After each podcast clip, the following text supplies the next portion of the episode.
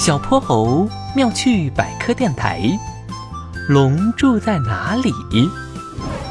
实验室里，玄教授按下工作台上的几个按钮，蓝色的荧光一闪，小泼猴和哼哼猪的眼前出现一片白雾，再度进入了虚拟世界中。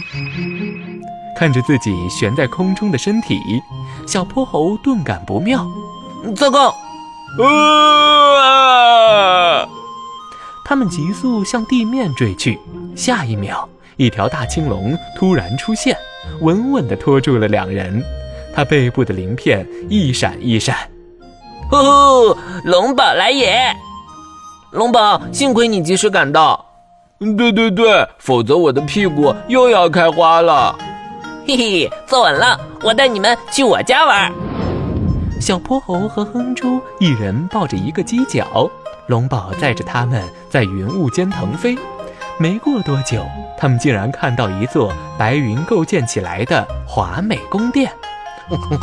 我没看错吧？这也太太太不可思议了！龙宝放下小泼猴和哼哼猪，又变回了可爱的小青龙模样。他眨巴着自己圆溜溜的大眼睛。呼，到啦！这就是我的第一个家，嘿嘿，龙宝，我们可不可以让善解人意的本龙宝猜猜，想体验下我的云朵床吧？当然可以，龙宝可是很大方的哟。谢谢龙宝。小泼猴在上面连滚了好几圈，连床的边沿都没碰到。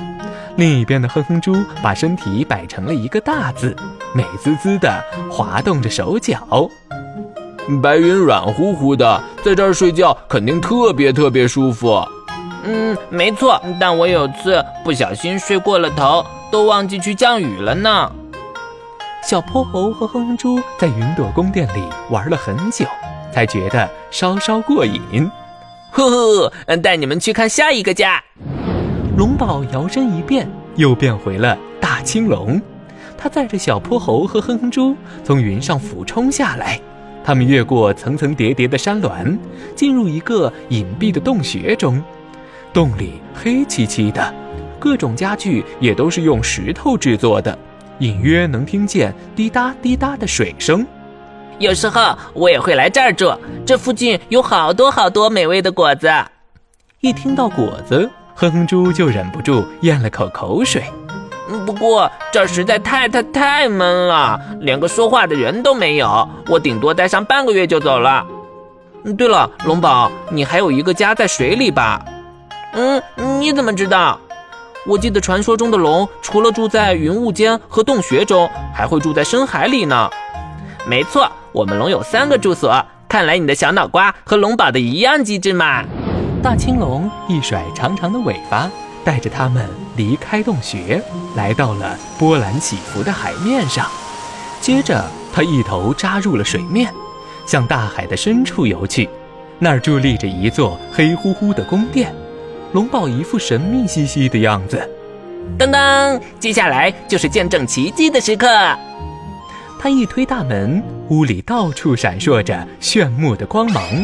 小泼猴和哼哼猪连忙抬手挡住眼睛。这什么情况啊？这是我用水晶做的宫殿。为了不打扰别的小鱼小虾，我只好用海草缠住了宫殿外面的墙壁，但里面还是原本的漂亮样子哟。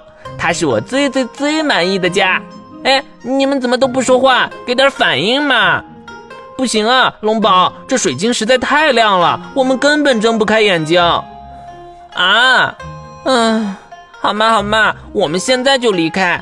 坐稳了。